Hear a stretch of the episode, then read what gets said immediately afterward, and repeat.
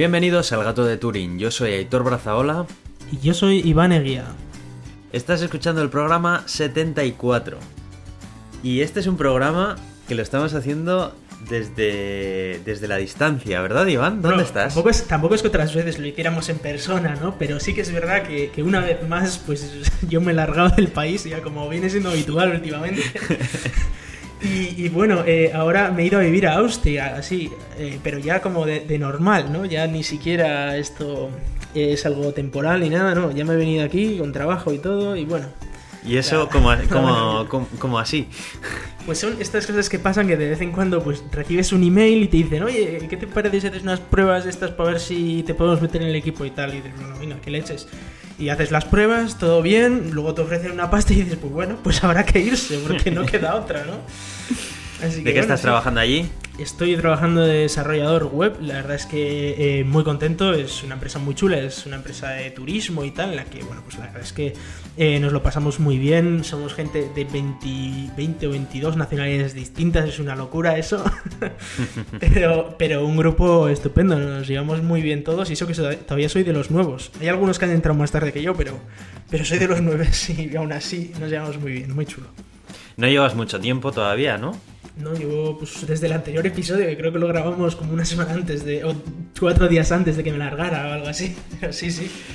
Todos los episodios de este podcast están empezando a tener esa tónica de que Iván cada dos por tres está en un país diferente o tal, te das cuenta, ¿no? Y cuando no has Bueno, sido tú, he creo- sido yo. Creo que por ahora me voy a quedar aquí un tiempo, o sea, igual, igual algún fin de semana grabo desde, desde Bilbao porque voy allí a pasar unos días o lo que sea, pero en principio parece ser que ya ahora la tónica va a ser grabar yo desde Austria y tú desde por allí. Eso es. Eh, pues bueno, en otro orden de cosas, eh, vamos a empezar a hablar acerca del contenido que tenemos, que no es poco, porque hemos tenido un montón de feedback del episodio anterior. Sí, parece que metimos un poquillo la pata en alguna cosa, así que Sí, vamos, eso a, es. vamos a explicarlo un poco. Qué lujo de oyentes tenemos, que no nos Sí, dejan, vamos, ni... no, está, está genial. No, pero que- lo, lo bueno es eso, que es que eh, muchas veces nosotros no sabemos de muchas cosas y hay oyentes que ya no solo es que nos escuchen, es que encima son, son capaces de encontrarnos los fallos y meternos caña ¿eh? y, y explicarnos el por qué, el por qué nos, nos hemos equivocado. Eso es. Vamos a mencionar a unos cuantos tweets acerca de- del impuesto al sol y de la energía que hablamos en el anterior episodio que nos envió JM Gómez Soriano. Y bueno, vamos a leer unos cuantos porque fue una cadena de tweets que, que nos dejó, ¿vale? Decía un par de notas sobre energía en vuestro último programa. La energía nuclear es bastante barata también, al nivel que la hidráulica. Por eso se usa tanto en España. Las placas solares todavía no son más baratas que la eólica, empiezan a serlo, pero en condiciones muy particulares. En condiciones normales, la eólica suele ser todavía más rentable, y el impuesto al sol se quedó en un borrador, nunca se llegó a aplicar. Bueno, vamos a comentar un poco estos tweets porque sí que es verdad que eh, tiene, tiene bastante razón en muchos de ellos, pero quería puntualizar un poco todo esto. El tema de la energía nuclear. Efectivamente, eh, la producción de energía nuclear es bastante barata. A día de hoy está parecido que, que las, las energías renovables. La verdad es que está, está bastante bien, como dice, al nivel de la hidráulica. Pero tiene el detalle de que después de que se acaba la producción hay que eh, hacer gestión de residuos y todo esto. Y esto es algo, la gestión de residuos es algo- que se lleva a un plazo de 10.000 años aproximadamente. O sea que no es algo que, que sea de un año para otro. Y ahí es donde está el mayor coste de, de la energía nuclear, según mi punto de vista. Ya no solo además del problema radiactivo, sino el, el problema de la gestión de, de residuos, ¿no? Que bueno, Ahí pues eh, es un poco debatible el tema de que es más barato y tal. Bueno, eh, como al final el tema de gestión de residuos lo acabamos pagando con impuestos en muchos casos, pues eh, tampoco, tampoco repercute ¿no? a, nuestra, a nuestra factura. En ese sentido, pues bueno, se puede decir que es más barata, pero a la larga yo diría que, yo diría que no. Luego el tema de, de las placas solares, que no son más baratas que, que la eólica, bueno, las, las últimas que se están poniendo ahora, eh, que están poniéndolas en muchísimos países, tanto en, en Asia como por ejemplo en China, me parece que, que lo están, que han puesto unas placas de las nuevas, en Taiwán no sé si también, y, y luego en zonas como Dubai y sitios así, en las que ya es muy, muy, muy barata la, la energía solar fotovoltaica, pero mucho más barata que la eólica. Es verdad que en España no, en España eh, tenemos una energía fotovoltaica que es relativamente antigua y una energía eólica que también no es eh, muy, muy nueva, muy nueva, y entonces es más cara. Pero, pero a nivel mundial las placas que se están poniendo ahora ya son más, más baratas que, que la eólica. Pero bueno, todavía efectivamente, eh, hasta que montemos aquí este tipo, bueno, aquí, eh, allí donde estás Twitter, este tipo de placas, eh, pues todavía queda, queda un poco. Y, y luego lo del impuesto al sol, que lo de que se quedó un borrador y nunca se llegó a aplicar, bueno, esto... lo del nunca se llegó, es nunca se ha llegado hasta hoy. Hoy podemos decir, 7 de febrero, que no se ha aplicado todavía. Mañana igual sí. Ese es el problema de esto. La ley está ahí y efectivamente dice que el impuesto al sol se tiene que aplicar. Lo que pasa es que todavía no ha entrado en vigor, no hay un reglamento claro tal y todavía no se está empezando a pagar. Pero eso no significa que no se vaya a pagar. Es como luego la noticia que vamos a hablar de lo de Cedro, que esto lo de siempre. Primero haces la ley y luego hasta cuando empiezas a cobrarlo, pues, pues pasa un tiempo. De momento no se ha empezado a cobrar el impuesto al sol lo cual no significa que no se vaya a empezar a cobrar el mes que viene o dentro de dos meses. Es cuando, cuando así se decida. La ley está ahí, con lo cual hay que tener en cuenta a la hora de construirse unos paneles en, casa o lo que sea, que es muy probable, a no ser que lo, quiten dentro de unos meses los políticos, que haya que pagar ese impuesto al sol. Muy bien, bueno, pues eh, después de este completa, esta, esta respuesta tan completa que creo que hemos dado y que esperemos que no recibamos más todavía caña acerca bueno, de este que, nos den, que nos den. Si, si nos hemos vuelto a equivocar, que nos den otra vez. Y bueno, vamos a recordar simplemente un comentario que nos ha gustado mucho de uno de nuestros oyentes, en concreto ha sido Virtual W en Evox, que dice... Mi nombre es Pepe Musk, subgerente operativo de SpaceX en Varsovia noroccidental. Les incito a que borren inmediatamente este podcast ya que han estado hablando demasiado eh, en este podcast, ya que han estado hablando con demasiado énfasis a, a, favor de una empresa espacial española y en detrimento de SpaceX. Nuestros abogados pronto se comunicarán con ustedes. Atentamente, Pepe Musk. bueno, muchas, muchas gracias por tu comentario, Virtual W. La verdad que nos ha sacado una sonrisa cuando lo hemos, cuando lo hemos leído. Sí, todo esto venía a causa del Samsung Gate. Sí, sí. Nos, dijeron, para quitar un episodio y bueno. Pues, en fin. Bueno. Bueno, pues no nos vamos a enrollar más y vamos a entrar con las noticias y, un bloque de opinión. Vamos a empezar primero con un bloquecito de opinión, eso es. Eso es. Bueno, pues eh, Jorge de la Cera, un oyente nuestro, la verdad que la, la mar de interesante, ya que es una persona que ha estudiado física nuclear y de partículas y seguridad informática, eh, ha decidido escribir una novela, una novela de ciencia ficción llamado El síndrome Vidar. La verdad es que nos escucha, eh, para que veas qué, privilegio de oyentes tenemos, Iván. sí, sí.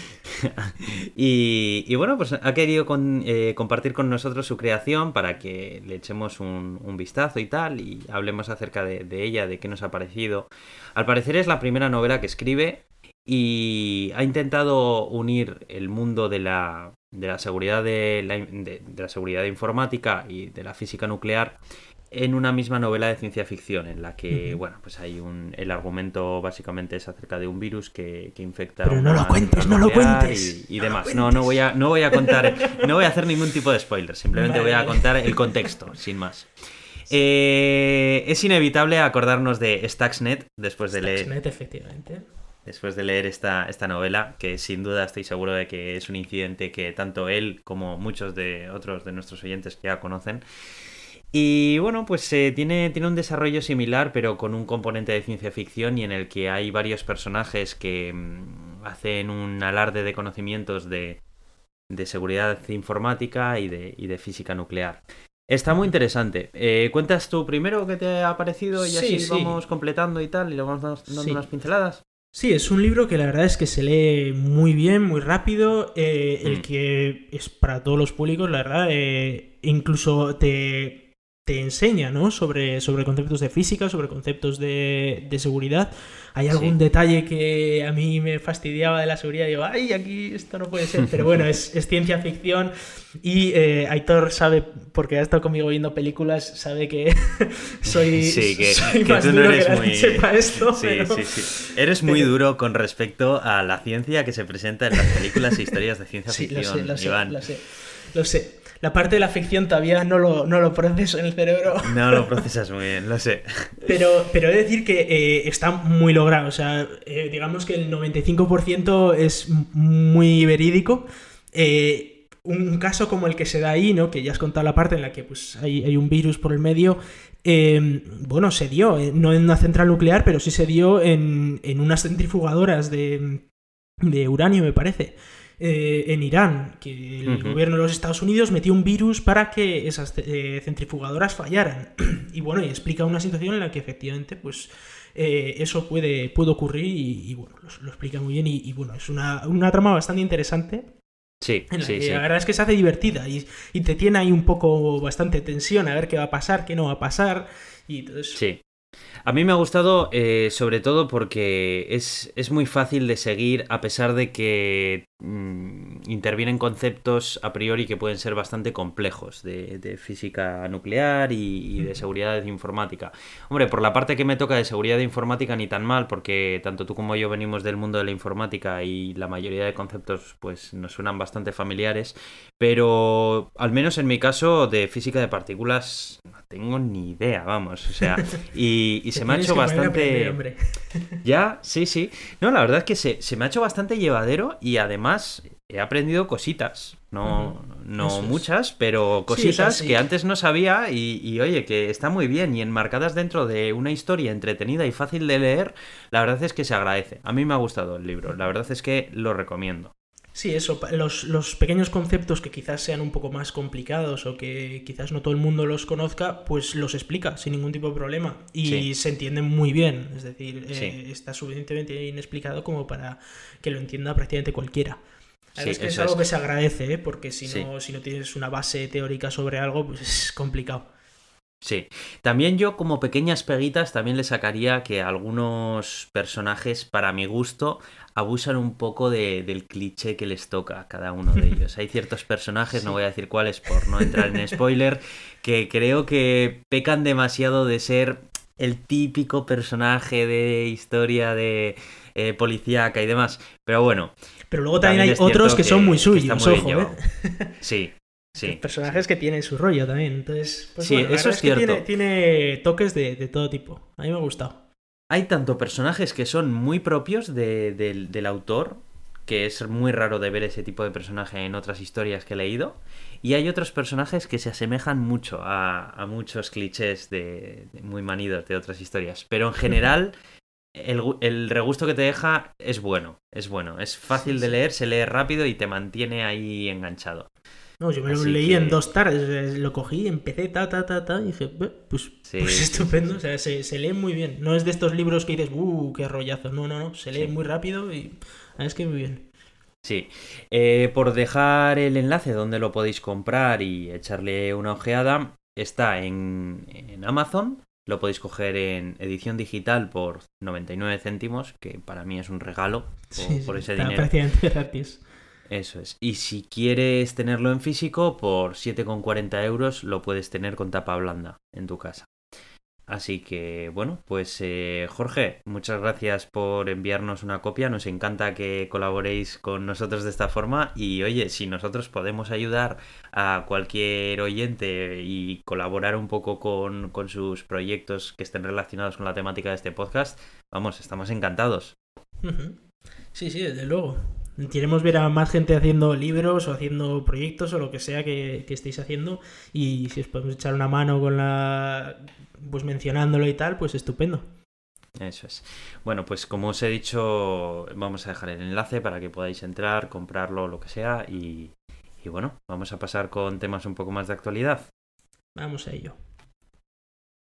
Elon Musk explica por qué se queda como consejero de Donald Trump. Bueno, algún oyente ya nos ha mandado esta noticia de algún otro medio. Y el tema es de muy candente actualidad, ¿verdad? Ya que. después de la chapa que dio, creo que fue ayer o antes de ayer, en, Twitter, que estuvo como dos horas escribiendo por Twitter sin parar, pues ya. Sí, eh, sí, sí. ¿Qué más podemos esperar de este hombre, no? A ver, yo del tema lo que sé es que, bueno, pues hay una serie de empresarios que forman parte del consejo de, del consejo de, Donald Trump, de asesores y demás, entre los cuales está Elon Musk. Y claro, la polémica está en si tiene que irse para renunciar al posible apoyo que le pueda estar haciendo o no. O como lo ve Elon Musk, que Elon Musk, Elon Musk lo ve desde el punto de vista de que él no comparte sus ideologías, pero cree que el hecho de estar ahí hace que pueda cambiar las cosas. Resumiéndolo así muy por encima. Y ahora cuéntame un poco los detalles que han estado ocurriendo estos días y el raje que tuvo ayer por Twitter. Y, bueno, no, fue un raje realmente. O sea, lo que pasa es que está recibiendo muchísimas críticas porque, eh, bueno, yo, yo mismo eh, la verdad es que no me hace mucha gracia, sinceramente, que, esté en, el asesor de. esté como asesor de Trump, porque sinceramente, por mucho que él diga que, no. que está ahí para cambiar políticas, está, está ahí para cambiar las políticas que a él le interesan. Porque, por ejemplo, la política de, que se favorezca a empresarios que tengan su producción en, en Estados Unidos, no la quiere cambiar por nada del mundo, porque le fastidia toda la competencia y a él le ayuda. Con lo cual esos son unos tipos de políticas que a él le vienen muy bien y que no las quiere cambiar. El tema de la inmigración, claro que, lo quiere cambiar, porque bueno, Tesla, al ser una empresa tecnológica, pues coge, coge gente de, otros países. Pero también hay que recordar que otra de sus empresas es SpaceX y que SpaceX no tiene a nadie trabajando para, ellos que no sea ciudadano estadounidense, porque la ley lo prohíbe en una empresa aeroespacial. Entonces, eh, tampoco le afecta tanto el, eh, el tema de, lo, de la inmigración. Y, luego estaba el tema del cambio climático, que sí, efectivamente, es donde le, dan más caña a él, ¿no? Por la parte de Tesla, y en la que probablemente él, pues, pueda, pueda modificar alguna cosilla para que no le den tanto. Estábamos hablando de que igual pues quitará, eh, iba, iba a Trump a quitar o va a quitar eh, ayudas a coches eléctricos, etcétera, y ahí es donde él puede meter la pullita para decir, no, no me quites las ayudas a, a coches eléctricos. Y dice, ¿eso va a cambiar algo? Bueno, para su bolsillo seguro que sí. Eh, lo de que será mejor, serán mejores las políticas de, Trump si está Elon Musk ahí que si no. Pues la verdad es que no, no te sabría decir. Igual sí, igual son un poco mejor, pero es hacer un pacto con el diablo, según mi punto de vista, ¿eh? Y, claro, ha tenido muchísimas críticas. Bueno, hay gente que directamente no lo entiende, hay gente que directamente le insulta y demás, ¿no? Y tuvo que sacar un, pequeño comunicado, que es el que se ve aquí en, esta noticia, que, decía que, bueno, que él eh, sigue intentando. Eh, sus dos grandes metas en la vida son hacer la, especie humana interplanetaria y eh, acabar con el cambio climático, hacer una transición a la energía sostenible, ¿no? Eh, y que él no apoyaba cosas como eh, la prohibición de, la inmigración de ciertos países, etc. Pero, bueno, pues empezó luego también a hablar sobre economía ayer de, sobre los jueces que tienen muy buena justicia y en Estados Unidos, según dice, y claro, la gente empezó a criticarlo y dice, oye, ¿y qué pasa si, si en las cárceles solo hay negros, no? Y dice, bueno, sí, pero eso ya es culpa de las leyes, igual habría que modificarlas, pero el sistema judicial es muy bueno. Y bueno, se metió en un montón de fregados en, cuestión de, de un montón, porque Luego que si hablando de, los jueces, que si hablando de inmigraciones, luego le dicen, oye, porque claro, el tío está todo diciendo, en América tenemos muy buenos jueces, y en América tal, y en América las leyes no sé qué, y los tíos le dijeron, oye, sabes que América es más grande que Estados Unidos, ¿no? Y dice, uy, sí, perdonad, no sé qué, ya me he vuelto a equivocar. Bueno, el caso es que se metió en un jaleo de la leche, y luego explicó el porqué de todo esto, y era porque se había tomado tres cafés seguidos y estaba un poco alterado. Claro, es, lo que tiene, ¿no? Y, luego dijo, bueno, es suficiente por una mañana. En todo esto, en todo este jaleo se le escapó alguna cosita, ¿no? Como una noticia que vamos a hablar ahora, de que en tres a seis meses pues ya tendremos cosas. Bueno, eh, se le escaparon cositas, la, el nuevo, la nueva rampa de SpaceX que dice que ya está a punto, tal, bueno. Pero... Yo, con respecto a esto, eh, por un lado, mm, no me extraña que, que esté ahí, porque obviamente le beneficia directamente a él y a sus empresas, por lo que has comentado tú. Pero por otro lado, me llama la atención, dado que es un personaje que mm, publicita tanto su intención de cambiar el mundo y de su, mente abierta y bla, bla, bla, eh, que verle tan cerca de Trump mm, no sé, me choca. No, Bueno, es que no me pega. un me pega de otros empresarios, pero de. Además, eso, ¿sabes? Me pega, me, me queda, me pega quizá de, de otro tipo de empresarios, pero no de él. Por un Pero- lado lo entiendo, porque entiendo el interés como empresario que puede tener, pero por otro lado me confunde totalmente, porque no, no me pega. El ahí, no me pega. Tú ten en cuenta que las políticas de Trump no le están afectando tanto. Es decir, eh, las políticas de Trump se, se- dividen como, como, vamos, digamos en tres. Primero, las empresas que produzcan dentro de Estados Unidos. Segundo, no queremos inmigrantes de, de países musulmanes. Y tercero, el cambio climático son los padres. El último le fastidia a una de sus empresas, a la otra ni la toca. Eh, la prohibición de entrada de musulmanes solo le molesta a una de sus empresas, a la otra tampoco le afecta porque no puede ya de por sí contratar a gente de fuera de Estados Unidos. Y, y luego está el tema de, de la producción en Estados Unidos. Sus dos empresas tienen el 100% de la producción en Estados Unidos, el 100%, con lo cual pff, le da igual, mejor que los, la competencia se la quita del medio. Claro. Entonces, eh, eh, desde el punto de vista eh, puramente empresarial, las políticas de Elon Musk, o sea, las políticas de Trump le, le benefician a Elon Musk. Es, es literal. Sí. Entonces- Si es que de hecho eh, la idea, la idea está, está ahí, ¿no? O sea, Claro, es precisamente para eso, es la idea que tiene Trump. Claro, que- bueno, de que beneficiar a los Trump- empresarios nacionales, vaya. Claro, eso. Porque la mayoría de empresas tienen, tienen otros sitios de producción también, claro. Sí. Sí. De todas maneras, un contrapunto a esta política que he escuchado en, en el podcast de Perspectiva eh, ha sido que también puede que se le venga a la contra, porque argumentaban que el hecho de que deje de contratar inmigrantes las empresas nacionales puede ser que, que la idea es que contraten a gente de Estados Unidos en lugar de inmigrantes o que eh, pidan la fabricación a países como China y demás y se traigan la fabricación a los Estados Unidos, eh, puede desembocar en una situación en la que se compren más robots para esas fábricas, se invierta mucho más dinero en automatizar esas fábricas, de forma de que no va a aumentar el empleo nacional, pero sí que va a aumentar la inversión que hacen esas empresas gracias a las políticas de Trump. Pero no van a desembocar en nuevas contrataciones como él intenta, sino que lo que van a hacer va a ser mejorar la productividad de todas estas empresas, sustituyendo seres humanos por máquinas, trayendo la producción a los Estados Unidos, pero al final los fabricantes de todas esas máquinas van a ser los países asiáticos de turno. O sea, van a seguir siendo China, Japón, etc. etc. Entonces, Sí, o- aunque al las final van a acabar- en los Estados Unidos. Es que el problema que tienes es que un trabajador estadounidense tiene un salario muchísimo más alto, cuesta muchísimo más que un salario de, de- de un extranjero. Con lo cual, las empresas no van a ser competitivas. Es decir, una empresa que está acostumbrada a que en su balance tenga unos gastos en trabajadores, en 2.000 trabajadores de X, ahora lo va a tener que multiplicar por 5, o por 10, o por 100 si contratas estadounidense solo. Entonces, no, no- Claro, ni de que- palo lo pueden hacer, ni de palo. Es que le- puede dar la situación en la que, eh, dado ese problema, lo solucionen mediante la contratación, mediante la compra de, de un montón de robots que vayan a sustituir a empleados físicos. De forma de que al final los fabricantes de ese robot, de esos robots que van a ingresar un montón de pasta porque los van a acabar comprando un mogollón de empresas, van a acabar siendo las empresas asiáticas para las cuales precisamente Trump quería evitar darles a ganar. No sé si, si Pues- me he explicado más o menos, Sí, sí, sí, pero no, también es una situación en la que al final eh, puede estar intentando hacer una cosa y que le salga el tiro por la Sí, culata. pero bueno, ahí, ahí. Trump te puede poner otra ley que diga, no, no, no puedes importar máquinas chinas y a tomar por saco. ¿sabes? O sea, a ver, si esto es cuestión de prohibir, te Sí, pones sí, a prohibir bueno, y le das no a todo. No, no, no lo veo, no lo veo. Pero bueno.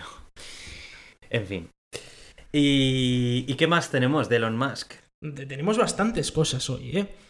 Porque lo, lo primero que tenemos es que ya ha confirmado Elon Musk que no va a haber de momento, nin- de momento ni, ni que en principio a, a futuro tampoco, ningún Model, Model X, ni Model S, ni Model 3 con más de 100 kilovatios hora.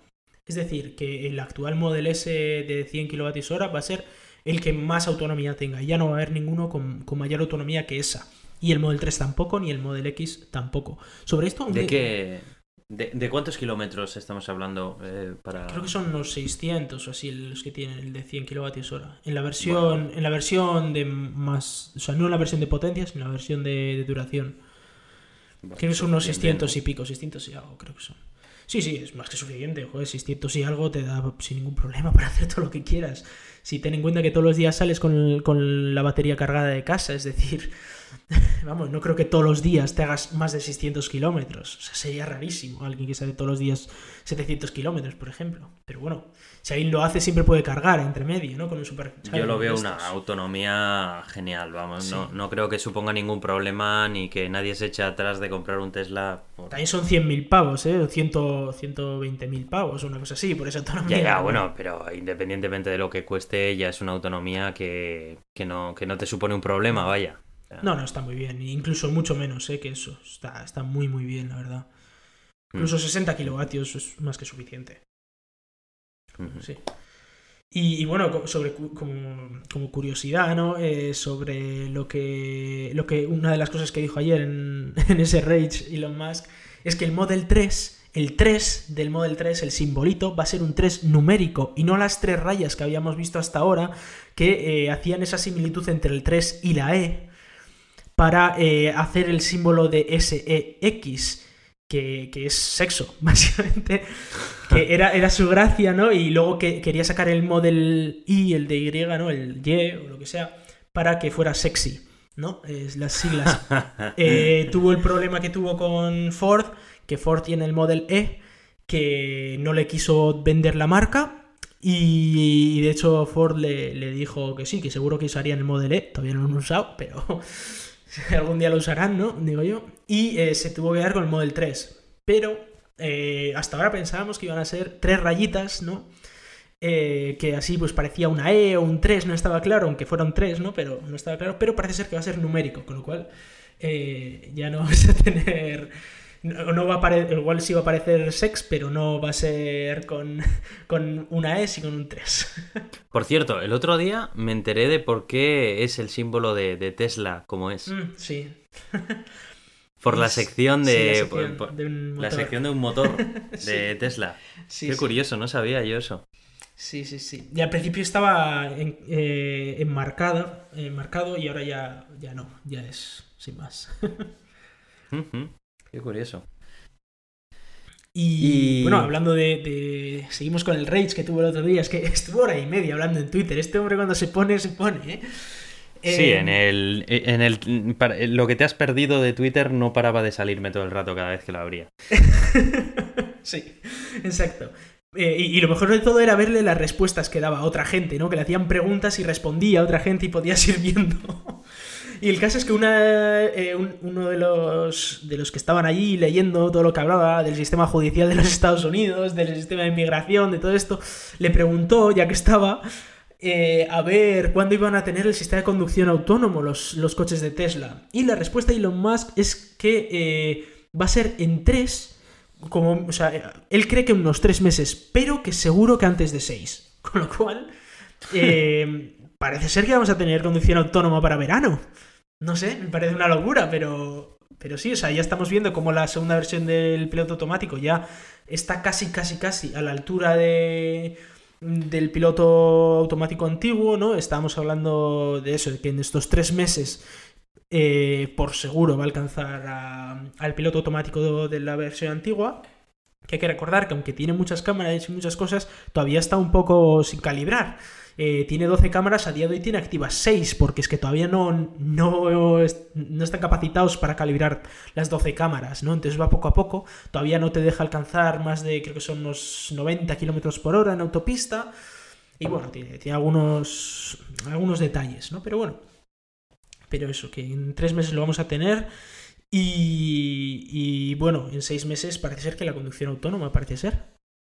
Me encanta que en medio del raje acerca de política y demás, de repente va un tío, le pregunta acerca de la conducción autónoma y él tiene el tiempo necesario para ponerse a contestar al tuit, dejando todo el raje a un lado y contestarle que, que en menos de seis meses fijo que lo tienen y Sí, luego sigue con el rollo. Lo que pasa es que también esto es muy interpretable porque lo que él dijo exacta, o sea, la pregunta era, ¿en qué momento las capacidades de conducción autónoma, lo que se- lo que en la página web, cuando tú compras y pagas esos 7.500 euros de más, se llama eh, capacidad de conducción autónoma, va a diferenciarse claramente de eh, el autopiloto mejorado. Es decir, que ya no solo sea un mero autopiloto como la versión anterior, aunque fuera mejorado, pero que no sea un solo autopiloto, porque había dos opciones. O sea, tú, si comprabas el, el pack nuevo, ¿no? El, pack de cámaras nuevo, que vale 3.500 euros, tenías.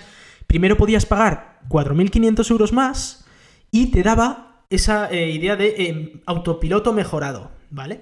Que era, pues, eh, el autopiloto antiguo, pero mejorado para esta versión. Y si pagabas otros 3.000 euros más, te daba eh, capacidad de conducción autónoma, ¿no? Y, la pregunta era esa, ¿cuándo ya se va a ver claramente que no es lo mismo un autopiloto mejorado? Que, ojo, a día de hoy todavía ni siquiera el autopiloto mejorado es tan bueno como el autopiloto antiguo, pero eh, ¿en qué punto se, se diferenciaría ¿no? el autopiloto mejorado de la conducción autónoma? Y dice que eso, que puede que en tres, en tres meses, en seis meses, seguro que ya lo, va- lo vas a notar, así que imagino que eso ya están hablando de conducción autónoma. Ujú. Uy, Co- Como curioso. curiosidad, como ya decía antes, en el mismo Rage es cuando dijo que la rampa 39A, que vamos a recordar que fue la rampa que lanzó los astronautas del Apolo a la Luna, que es la que va a usar ahora el Falcon Heavy para despegar de, de SpaceX, que ya está casi casi y que igual la vemos debutar enseguidita. En medio del Rage también, porque uno le preguntó. No pierdo el tiempo, ¿eh? No, no, es, es un no parar. Joder. Madre mía. Y bueno, ahora vamos a hablar de, de un fan de Tesla que la verdad ha hecho algo que, que me ha gustado mucho, ah, que tiene su, su cosa, ¿no? Pero se ha construido un supercargador en su propio garaje. Editor, ¿qué te parece? Pero, pero ¿cómo? O sea, a ver, porque este hombre se habrá hecho lo que es el armario con la forma del supercargador y Sí, demás, ¿no? sí. Pero la tecnología necesaria No, del supercargador. Es solo el armario, Ah. pero la gracia Ah, es que vale, le, vale, le- vale. le pidió los planos a Tesla y Tesla le dijo, sí, hombre, yo te doy los planos de, de cómo es esto y el tío se cortó sus maderas y tal, se lo, se lo Qué pintó guapo. Con color, le puso los LEDs y todo y ahora tiene un cargador, supercharger de Tesla en, en el garaje. que es que es igual, es puñeteramente igual al cargador real de, al supercharger de Tesla. Obviamente la, la capacidad que tiene eso, pues no tiene los 100 kilovatios o lo que sea que tienen los supercargadores de Tesla, sino que tiene pues esos 11 o 15 kilovatios que tendrá él en su casa, ¿no? Pero, pero oye, es- está muy chulo, la verdad es que me ha gustado Sí, mucho. sí, está, está, está muy guapo, la verdad. Joder, Y además en, en el vídeo enseña como cuando llega a casa y tal, Sí. y, y cómo ha pintado todo el garaje Sí. para que sea exactamente igual. Y, No, la verdad y luego que- sale que- que otro que guay. también ha pintado su garaje como, como una tienda y ha puesto hasta las mesas y las mismas sillas que tienen en las stores los de Tesla y lo ha pintado exactamente igual de los mismos colores que las tiendas Tesla y tal. Es que se les va mucho la olla. Joder. Madre mía. Es que no me extraña, ¿eh? Yo también sí. te digo que si tendría un Tesla, también me curraría esas cosas, tío. Que hay que, hay que disfrutarlo. Joder, los coches Sí, son para sí. disfrutarlos. Pues sí. Y más si es un Tesla. Sí, sí. La verdad es que está muy chulo, sí. Joder. Oye, ¿y qué ha pasado al final con lo del Canon AED? Eh, sí, eh, pues claro, eh, vamos a recordar primero lo que era esa gracia, ¿no? Era que eh, si tú eras un agregador de noticias, tenías que pagar, pues por agregar noticias. Y la pregunta es, ¿qué es un agregador de noticias? Bueno, la, primera pregunta que nosotros, tú y yo, Aitor, nos hicimos es, ¿nosotros somos un agregador de noticias? Es decir, nosotros efectivamente, te- bueno, hablamos sobre noticias, contamos trozos no significativos de ellas y, y- luego hacemos links a las propias noticias. Con lo cual a nosotros nos podrían considerar un agregador. El tema es que la ley no lo dice, no, no deja nada claro, está muy a la interpretación del que la lea. Es, bueno, ¿y tú eres un agregador? Pues yo qué sé, igual sí, igual no, según el juez de turno, ¿no? Y, y bueno, eh, todo esto pues se quedó allí mucho en el olvido. Nosotros aquí lo criticamos un montón. Google News, hay que recordar que eh, ya no está en España desde hace ya dos años a cuenta de esto. Puso una nota muy lamentable, además de, de- Dejaba a España bastante mal en la nota. Sí, aquella. básicamente eh, lo que dijo es, bueno, eh, Google Noticias va a estar en todos los países del mundo, menos en España, porque en España lo obligan a pagar un montón de pasta. Pero, eh, bueno, pues con todo este jaleo, ¿no? De que si Google se iba, el otro tal, bueno, se cayó todo y nadie sabía, la verdad, que este Canon se iba a salir algún día o, o la verdad es que nunca se ha cobrado, nunca se ha llegado a cobrar, ¿no? Por este Canon. Y ahora ha salido la noticia de que parece ser que eh, ya se está pactando el precio. Se está pactando directamente el precio de, de cuánto vamos, van a pagar los, los servicios, estos, los agregadores de noticias famosos, que a saber qué son, porque están hablando de que cosas como Twitter podría ser un agregador de noticias, como Facebook, o como eh, Mediavida, o como cosas así. Entonces, dice, pues, pues todo, todo, joder, en muchísimos sitios hay noticias, ¿no? Y tienes algún enlace a noticias. Y bueno, Sí, se llama Internet. Sí, se llama Internet, sí. eh, Internet se creó en su día gracias a que había una cosa que se llama enlace, que si tú hacías clic ibas a otro sitio. Pues ahora eso hay que pagarlo. Pero hay que pagarlo en España, claro. bueno, en porque- España, claro, a ver. Porque en porque España el vamos avanzados. Parece que se quiere adueñar de todos los enlaces que existen en Internet. Claro, no, además es que no es que digas lo tienes que pagar en España y buah, es un impuesto que tú se lo pagas al gobierno y con eso van a construir carreteras. No, no, no. Se lo pagas a unos señores de corbata que se lo van a invertir ellos, lo- ellos en lo que ellos quieran. Es decir, Cedro es básicamente pues Grupo Prisa y todos estos, pues todos los amigos de Brian Company que eh, necesitan... eh, ellos básicamente la, la- la cosa que decían es estamos vendiendo menos periódicos, con lo cual hay que conseguir dinero de otro lado. Y en vez de. Y como la publicidad pues no da tanto dinero en internet, pues oye, que me, que me pague Google por poner un enlace a mi página. O que me pague el gato de Turing porque hablan de mi. de mi artículo. Eh, y bueno, Sí. que, está, que está muy bien por su parte. Y ahora es cuando ha llegado el precio. El precio es de eh, cinco algo más de 5 céntimos por usuario activo al día. ¿Qué significa esto? Que si yo, por ejemplo, entro en Twitter, ¿no? Y eh, Twitter tiene un enlace a una noticia de El País, por ejemplo, Twitter tiene que pagar por yo haber entrado a Twitter.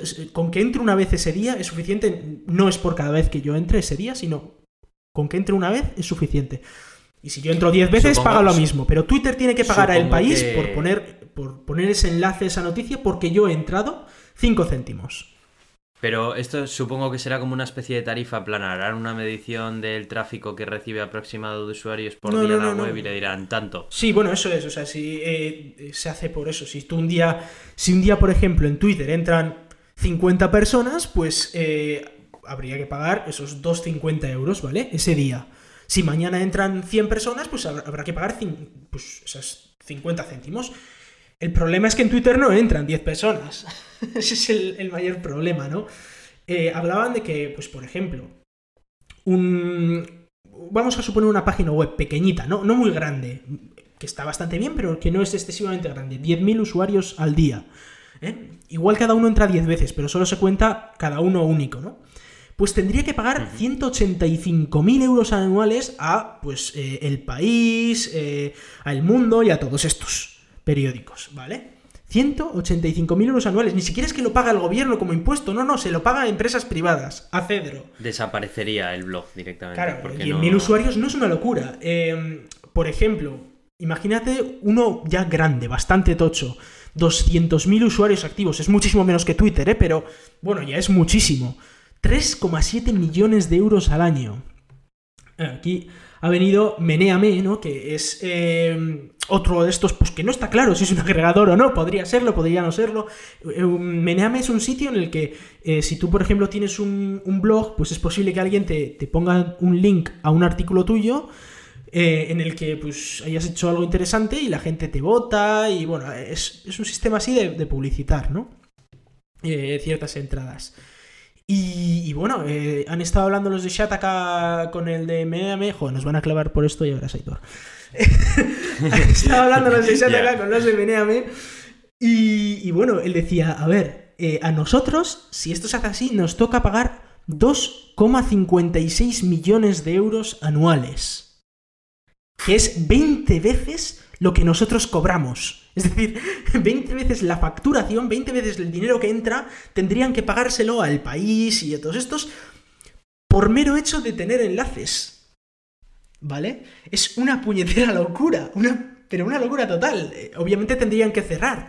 Muchísimas páginas web, blogs, etcétera, tendrían que cerrar porque es imposible pagar eso. Y es que encima es. eh, aquí dice también el artículo que es una tasa irrenunciable. O sea, eh, si nosotros como medio no la quisiéramos cobrar, eso no implicaría que los agregadores que utilizan nuestros contenidos no tengan que Claro, pagarla es. por nosotros. Eso es. Eso es porque, eh, claro, Cedro, como yo he dicho, pues es el país, el mundo, todo es, bueno, periódicos grandes, ¿no? Digamos, en general. También hay algunas otras instituciones, pero en general es periódicos grandes, para que nos entendamos todos.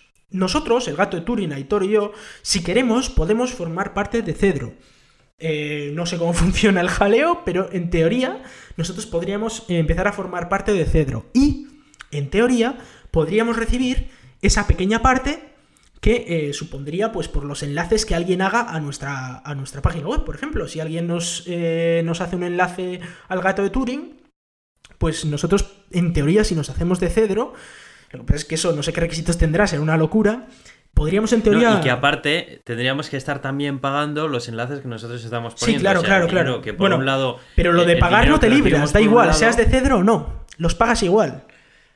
El tema es Claro, que. por eso te digo que el dinero que recibirías por un lado lo Sí, estarías sí, lo dando pagas por, otro por lado. mucho por otro lado. Entonces, es que no tiene sentido ni aún así, porque el dinero que recibas por un lado lo, No, lo no, pero que es dar que por otro lado. ¿eh? además, ya no solo eso, eh, esto es como lo que pasaba con las GAE, ¿no? Que, que sí, que está muy bien que tú te podías, siendo por ejemplo un cantante, te podías dar de alta en las GAE, pero si tú por ejemplo hacías un concierto en, el, en tu barrio, imagínate que vendías 300 entradas, pues tú tenías que pagar como la mitad de eso a las GAE. Y luego ya igual recibías algo después de un año si tú lo solicitabas, pero no era todo lo que tú habías recaudado. Es decir, te salía peor estar en las GAE que fuera. Solo les salía mejor a los grandes autores. Aquí es lo mismo.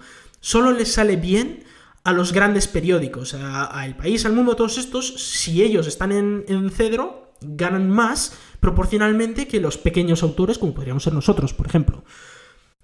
Estas medidas proteccionistas de los grandes holdings de este tipo de sectores no te recuerdan muchísimo a lo que está ocurriendo con Uber y los taxistas, Sí. en los cuales es un sector que, que se resiste al cambio y a la adaptación a las nuevas tecnologías y en lugar de aprender y ser competitivos y, y ver por qué otras propuestas están teniendo más éxito que ellos, Sí, eh, ta- también es verdad que Uber tiene su- sus cosas y es que muchas veces, eh, por ejemplo, los, eh, los trabajadores de Uber no tienen salario, cobran a comisión todos y tienen que ser autónomos en algunos países, o sea, tiene ciertos problemas, no da seguridad social, etcétera, que claro, se ahorra muchísimas cosas y claro, a ti te sale más barato el viaje, pero tiene otros problemas, ¿eh? Ojo.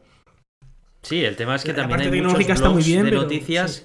Hay muchos blogs de, no- de noticias que, que les pasa parecido, que bueno, muchos de ellos son autónomos, pero, pero hay otros que, que son blogs que no Hmm. que están fuera de lo que es la, la legislación en ese, en ese sentido, y no por ello dejan de, de presentar nuevos contenidos y demás. Y luego me, me quería, volver a des- quería volver a destacar el tema de lo irrenunciable. Es decir, suponte, Aitor, que tú y yo no queremos cobrar, ¿vale?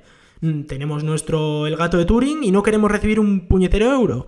Así que nosotros decimos, si una página web enlaza a nuestra web, que no tengan que pagar por nuestro contenido. Si quieren pagar por otro, vale, pero por el nuestro que no paguen. Da igual, lo pagan igual, tienen que pagarlo igual. Aunque nosotros eso- no queramos eso cobrarlo, tienen que pagarlo igual. No tiene ningún puñetero sentido. Es que- Es que. Es que no. Bueno, no, ¿sabes quién se queda Hacía con ese dinero tantos- que nosotros no cobramos y que ellos sí tienen que pagar, ¿no? Sí, el cedro. Se queda claro. cedro con ello, claro. Como, como las GAE. Como las hacía GAE. Antes. Las que, GAE por cierto, hacía exactamente lo Hay que recordar que hay nuevo canon de las GAE que se está cultivando. eh, no, hemos- no hemos querido hablar nada de ello en este, en este podcast, pero hay un nuevo canon. Que pa- ¿Sí? Parece que va a salir un nuevo canon este año, sí, sí. En el que vamos- nos va a Sí, tocar pagar otra vez, porque claro, si tú te compras un ordenador, obviamente es para eh, piratear cosas. O si tú te compras un pendrive, obviamente es para piratear cosas. O si tú te compras un CD, obviamente es para piratear cosas. O una televisión, o lo que Es sea. que no, de verdad. Te es compras un no- no lo ratón y es para piratear cosas. De verdad es que no, no, es que no me entra en la cabeza, de verdad. Yo no sé quién escribe estas leyes, pero no sé si alguna vez ha cogido un ordenador y se ha conectado a internet en su vida. Esto- el que escribe estas no, a ver, esto- Son tan absurdas. Esto me recuerda a cuando Endesa le mandó tres puntos de una ley al gobierno y el gobierno la metió en la ley tal cual. O sea, es que no cambió en una coma. Los tres puntos de la ley, como le vino de Endesa, pum, cortar, pegar, ale, ahí se queda, en la ley final. Es esto, es, o sea, no, no es que, Sí. no es que no sepan de lo que están hablando, claro que saben de lo que están hablando. Lo que pasa es que a Cedro y a todos estos grandes eh, periódicos les viene muy bien que ahora que están perdiendo muchísima cuota de mercado de, de periódico físico, pues que venga Google y les pague 4 millones o 5 millones, que venga Meneame y les pague otros 3, que vengan otros, bueno... es- ¿Por qué no? Que vaya el gato de Turing y pague sus, yo que sé, 200 euros anuales. que, que es Quieren hacer poner pagar a poner a pagar a todo el mundo para que se lo queden pues los cuatro de siempre. Sí, básicamente, es, es- Básicamente. esto es como la mafia. Es decir, o me pagas o te destrozo el negocio. Así de simple. Sí, es una extorsión. Es extorsión. una extorsión. Entonces, si me pagas y a, y a ti te va bien, es decir, tú una parte de tus consigues, cons- consigues beneficios, pero a mí me pagas, pues muy bien. Y si no tienes beneficios, fuera, no te quiero ver aquí. Pero a mí mi dinero me va a llegar. Sí. Es así. En fin, lamentable. Eh, ¿Y esto se sabe cuándo va a entrar o, o cómo, en qué estado está? El de Cedro se está negociando. Decía, han estado hablando y parece ser que los de Cedro están negociando con grandes agregadores. No está claro con quién. Imagino que pues con. Google, Twitter, Facebook y estos, para llegar a un precio que parece ser que va a ser ese ya, el de 5 céntimos por usuario activo al día. Y que luego pues lo van a aplicar a lo bestia. ¿Eh? Y hay que recordar que, ojo, que si a ti, por, si a nosotros, por ejemplo, a Aitor, a ti y a mí, nos vienen y nos piden, pues lo que sea que nos pidan, yo que sé, 100 euros, 200 euros, lo que nos pidan, no sé cuántos pedíamos, tampoco es que nos tengamos muchas visitas, ¿no? Pero lo que nos pidan, eh, tenemos dos opciones, o lo pagamos o cerramos el gato de Turing. No, no hay otra opción. Lo pagamos o cerramos y ya está. Y podemos ir a un juicio, pero mí, pagamos nosotros las tasas del juicio. y luego pues nos quedamos en las mismas de o pagamos o cerramos. En fin. Bueno, vamos a avanzar con, con lo siguiente que traes. Sí, eh, Que, que este tema me pone, vamos, de los nervios. yo no sé tú, Aitor, pero yo no estoy como va a pagar aquí 200 euros al año, o yo que sé, o 500 o lo que sea que nos No, no, y encima tú que no estás ni, ni en España, ¿sabes? Yo estoy aquí pagando mi alquiler, pagando mi comida, pagando mi todo y, y pagando los impuestos de la leche que aquí son más altos que ni sé. Y aún así me quieren cobrar en España por poner un link en mi web, joder. es que ya. Es ridículo. Venga, vamos a hablar de eh, el nuevo satélite GOES 16, que, eh, bueno, eh, es eh, un satélite meteorológico que ha lanzado la NOAA, que es la Administración Nacional Oceánica y Atmosférica de los Estados Unidos, y, eh, bueno, en la que ha sacado un par de fotitos muy bonitas, la verdad, un- bueno, pues es con una calidad asom- asombrosa. Pero que aquí ha habido muchísimo titular eh, y no me ha gustado mucho uno que aquí decía el nuevo satélite GOES 16 nos muestra la Tierra, o sea, nos muestra la belleza y la, espectacularidad de la Tierra como nunca antes se había visto. Y digo, sí, pero no. Ah, no me gusta esa definición. Y es porque, eh, bueno, efectivamente no se había visto nunca, pero hay que recordar que eh, la, la foto no está en color real, es decir, no es real la foto. Es una foto que es, está muy bien porque tiene muchísimo contraste y así, y tiene diferentes canales, y está muy bien para hacer Está Claro, está muy bien para hacer predicciones meteorológicas.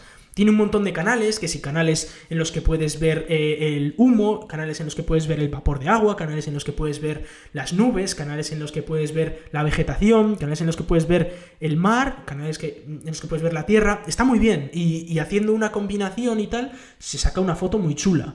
¿eh? Eh, ahí, justo abajo tienen todos los, todos los canales, los, los 16 canales distintas, distintos en los que se puede ver ¿no? Cómo ve realmente el GOES el mundo. ¿No? Eh, y luego, claro, han sacado las super fotos super guays en las que, por ejemplo, se ve México con una resolución eh, espectacular, o sea, pero espectacular. Lo que pasa es que hay que recordar que los colores no son reales, es decir, que está coloreado, no son colores reales, pero sí que es verdad que la resolución es impresionante. Eh, hay que recordar que es un satélite que está en órbita geoestacionaria, es decir, que está a apenas unos 38.000 kilómetros, ¿no? De aquí. Eh, así que está muy cerquita, muy cerquita. Tre- perdón, 36.000, 35.888 kilómetros de altura. A 36.000 kilómetros, No con lo cual si- se ve muy de cerca y se ve con muy buena resolución. Dime, Thor. ¿No hablamos también de un satélite que sacó unas fotos desde mm, unas fotos que también eran eh, muy bonitas acerca del planeta Sí. Tierra. De eso quería yo Que estaba- hablar, sí. Estaba entre el Sol y la Eso Tierra, si no me equivoco, ¿no? Exacto. Y es que, eh, claro, aquí nosotros decimos, son las primeras veces que vemos estas, estas fotos. Y digo, bueno, sí, pero eh, nosotros tenemos un satélite que fue creado, de hecho fue ideado por Al Gore en su día, con la idea de, de aquel, aquella frase del punto azul pálido de Carl Sagan, ¿no? Con la única y, y el único objetivo de contemplar la Tierra desde el espacio a todas horas, ¿no? y, y poder verlo. Y, y efectivamente se llama el satélite Discover y tiene una cámara que se llama la cámara EPIC. Os podéis imaginar que, que estos, pues, con el tema de las siglas, pues ¡Qué tiene. epicidad! Sí, tiene unas, unas siglas que vamos. Y en la que eh, todos los días, varias veces al día, podemos ver la Tierra desde 1,5 millones de distancia, eh, millones de kilómetros de distancia. Obviamente la resolución es mucho más, mucho peor que la que podríamos que- ver con el GOEX. Hay que ver la diferencia, ¿no? El, GOES está a 36.000 kilómetros, esto está a 1,5 millones, o sea, está muchísimo más lejos. Pero tiene una ventaja, y es que el GOES siempre apunta hacia Estados Unidos. Eh, Bueno, Estados Unidos, México, eh, Colombia y toda esta zona, ¿no? Eh, la, zona americana. A pesar de ser estadounidense satélite, pues está en la órbita gestacionaria, así que apunta al Ecuador. Pero la, gracia está en que el otro satélite, el Discover, como está a 1,5 millones de, kilómetros, no está todo el rato a la par que una parte de la Tierra, con lo cual vas viendo cómo la Tierra va rotando. Y es más, alguna vez se ha llegado a ver la Luna pasar por delante del Discover y se puede ver perfectamente la Luna justo delante, la cara oculta de la Luna justo delante de la Tierra. Y además, al estar, al estar desde el lado solar siempre, siempre es de día en la zona en la que saca la foto, ¿no? Porque, por ejemplo, eh, el GOES, pues cuando es de noche en Estados Unidos se ve de noche, o sea, no se ve. Pero en cambio, eh, el otro siempre se ve la zona que está de día en ese momento, ¿no? Entonces, eh, Claro, está, está claro. entre el Sol y la eso Tierra. es, vamos, está siempre va entre a el estar Sol y la Tierra, siempre va a estar alumbrando. Y a veces cuando pasa la Luna justo por delante, pues se ve perfectamente la cara oculta de la Luna, como si fuera luna, luna llena, pero no es luna llena, de hecho es luna nueva, ¿no? Porque visto desde la Tierra no, no se vería la Luna, pero visto desde, desde el Sol se ve completa. Y se ve pues, Es- pasar por delante. Es el flash que todos nos gustaría tener en nuestro móvil. Sí. El flash perfecto. Exacto, eh, para sacar Flash estupendo. Y, y bueno, eh, de hecho algo muy curioso también es que, eh, por ejemplo, en el caso del GOES, siempre está eh, el satélite en el Ecuador, es decir, que la perspectiva que tiene sobre la Tierra siempre es la misma. Pero algo curioso que tiene el Discover es que la perspectiva es distinta según la estación del año. Por ejemplo, ahora, eh, os vamos a pasar el link donde, donde, donde podéis ver todas las fotos. Ahora se ve perfectamente que la Antártida está a pleno sol y por ejemplo España casi ni se ve, se ve un poquito por arriba, ¿no? Cuando pasa justo por el, por el centro, pero se ve muy poco. Y cosas como el Polo Norte, por ejemplo, no se ven ni de palo, o Finlandia, cosas así, o sea, no se ven. Y se ve muy bien la Antártida, pero en verano se ve estupendamente eh, España, Europa, incluso la parte norte, el Polo Norte, eh, Groenlandia y todo esto, y en cambio la Antártida pues no se ve porque la Tierra hace, eh, tiene esos veintipico grados de, de inclinación, ¿no? Algo que no se puede ver en el otro satélite. Hay una cuenta de Twitter que cada dos horitas saca una foto de, desde el satélite y la publica en Twitter. Y además te dice sobre, sobre dónde está, ¿no? Y te dice, "Ah, pues eh, a las 12 y 49 del 6 de febrero. Y está sobre el Océano Atlántico. Lo sacan con un día de retraso, pero bueno. eh, está muy chulo porque puedes ir viendo, de hecho puedes hacer una composición con todas las fotos y puedes ir viendo cómo rota la Tierra y cómo se tambalea, cómo cambia ese eje de rotación, etcétera. La verdad es que es espectacular. Y, y lo mejor Qué que tiene esa, mm, esa cámara, eh, eh, como he dicho, es una cámara que se hizo solo para observar, es decir, solo para sacar fotos y ponerlas en Twitter directamente. Y es la primera cámara que saca en color real eh, a la Tierra. Oye, y esta, esta, esta cámara va a tener que pagar Eh, por, por poner... poner los enlaces a las fotos. Nosotros si ponemos enlaces a las fotos, sí, pero la cámara eh, es productora de contenido. ¿Pero pertenece a Cedro o, o no lo saben todavía? Héctor, es estadounidense. Estas cosas a los estadounidenses se la comen, tío. O sea, le, le dices a un estadounidense que pague por, por poner un enlace y te hace como Google. Así, pues venga, adiós, ¿eh? Ahí os quedáis. Vamos, es que... Pero bueno, sigamos con esto. Os recomiendo muchísimo las fotos porque eh, se ven las fotos en color real. Se puede ver perfectamente el disco de, la Tierra, todo el, círculo completo de la Tierra. Y se ven las nubes y tal, como van cambiando en, cada foto. Bueno, la verdad es que es espectacular. O sea, las, las fotos son espectaculares. Esto como vuelvo a repetir, fue una idea que tuvo Al Gore en su día, que, dijo que eh, la mejor manera de, que nosotros eh, viéramos ¿no? lo que, dónde estamos y, bueno, lo que es realmente este planeta, era pues poner una cámara, poner una cámara y estar observándonos todos los días para ver qué es lo que hacemos con nuestro planeta y para sentirlo más nuestro, ¿no? Y para darnos cuenta de, de lo que es algo que fue espectacular cuando, por ejemplo, las misiones Apolo veían desde la Luna, ¿no? Cómo era la Tierra, que se les encogía el corazón, tanto a los propios astronautas como a la gente que lo veía desde casa. Era como, pero, pero si es una, puñetera canica y en medio de todo negro. Y, luego eh, Carl Sagan, a cuenta de la foto de la Voyager, en la que se veía cerca de uno de los anillos de Saturno un pequeño puntito ahí azul, y dijo: Ahí, en ese punto, han vivido todas las personas, todos los seres humanos que han nacido en toda la historia de la humanidad, ¿no? Y todos los animales, todas las plantas, etcétera, y hizo un discurso espectacular. mítico. En el que eh, explicaba, ¿no? Ese puñetero punto azul pálido es todo lo que tenemos. Todo. Es absolutamente todo es eso. Esa, esa cosita que está ahí tirada en medio de la nada es eso. Y el poder verlo, ¿no? Desde una perspectiva eh, como la que nos da Epic o la que nos da Discover, bueno, pues la verdad es que no, tiene precio. Yo es que sigo a esta cuenta y todos los días, cada dos horitas, me va mandando una foto y, y es como, oh, mira, mira qué bonito, ¿no? Eh, la Tierra a cualquier hora del día. Es espectacular. Pues yo le acabo de hacer follow. Así que ahora lo, tendrás lo iré viendo también. Eh, ves cosas como, por ejemplo, eh, ahora se está viendo, ¿no? Como hay muchísimo polvo en la zona del oeste africano que está saliendo hacia, hacia el medio de la Antártida. O sea, uy, del del Atlántico y cómo pues está creando ahí polvo, etcétera, ves las selvas que hay por esa zona, la verdad es que es espectacular, o sea, las imágenes son muy, muy, muy chulas. Incluso eh, se puede ver el reflejo del sol en, el mar, cuando está en el mar la, foto. Se ve lo grande que es el Pacífico, la, diferencia ¿no? entre, entre todo un poco. Muy, muy, muy bonito. Muy recomendables las fotos. Pues sí. Bueno, pues con algo tan bonito como el planeta Tierra nos vamos despidiendo y vamos a ir recordando dónde se puede escuchar este episodio. En primer lugar, nos podéis escuchar en Euska Digital los jueves a las 7 de la tarde y la repetición el domingo, el domingo a la misma hora. También nos podéis escuchar en Radio Podcastellano, a la hora que salgamos, ahí no hay orden. Nos podéis mandar vuestros comentarios, dudas o lo que sea a elgatodeturin.gmail.com y mandarnos vuestros mensajes y comentarios acerca del programa en arroba el gato de Turing en Twitter. Tenemos también una página en Facebook y nos podéis escuchar y valorar tanto en iTunes como en iVoox. Yo soy Aitor, arroba cronosnhz en Twitter. Y yo soy Iván. Muchas gracias y hasta dentro de un par de semanas. Chao, chao.